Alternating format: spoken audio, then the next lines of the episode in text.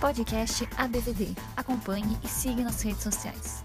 Meu nome é Sérgio Carlos Souza, eu sou advogado e eu trabalho há muitos anos juntamente com uma equipe robusta atendendo empresas que usam a estratégia do marketing multinível em suas operações. E eu estou aqui para falar hoje sobre um assunto de grande importância para todo aquele que trabalha com o multinível.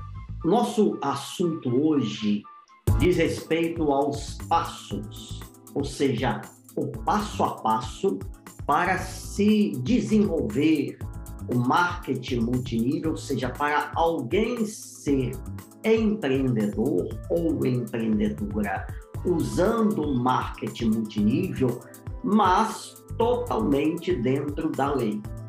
Claro que, como qualquer atividade de negócio, antes de se abrir uma frente ou de você empreender usando marketing multinível, você precisa de um registro como empresário, seja uma empresa individual ou uma sociedade, se forem duas ou mais pessoas que estão se unindo para esse propósito, para esse negócio. Então, de uma maneira ou de outra, você tem que fazer um registro, levar na junta comercial, vai ter um CNPJ, os alvarás, as autorizações. Se for uma sociedade, é importantíssimo que haja um estatuto para que haja uma disciplina, que sejam reguladas as negociações e, e, na verdade, o convívio seja regulado entre os sócios. Agora, quando a gente fala de multinível, o cuidado deve ser redobrado. Por quê?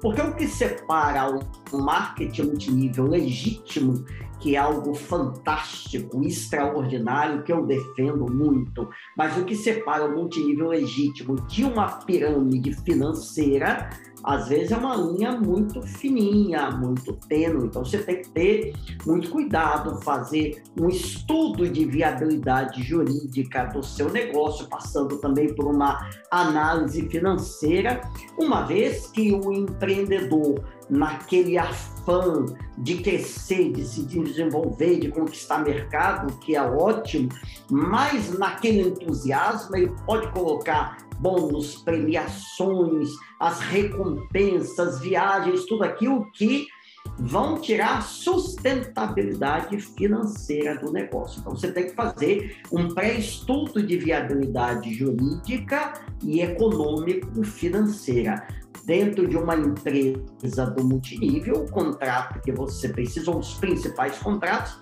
além da constituição junto às autoridades, junto à comercial, CNPJ, etc.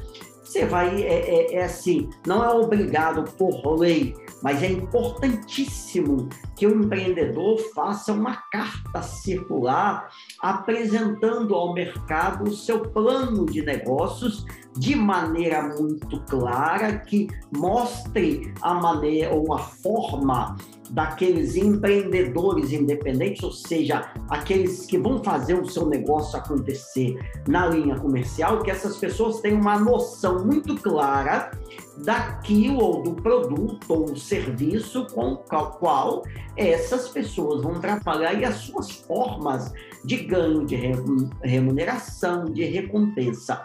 Além disso, é necessário todo o cuidado no contrato com esses empreendedores independentes, com seus fornecedores. Então, esses são os passos principais num empreendimento, na formação de uma empresa que utilize o multinível como estratégia comercial. É isso, até o próximo.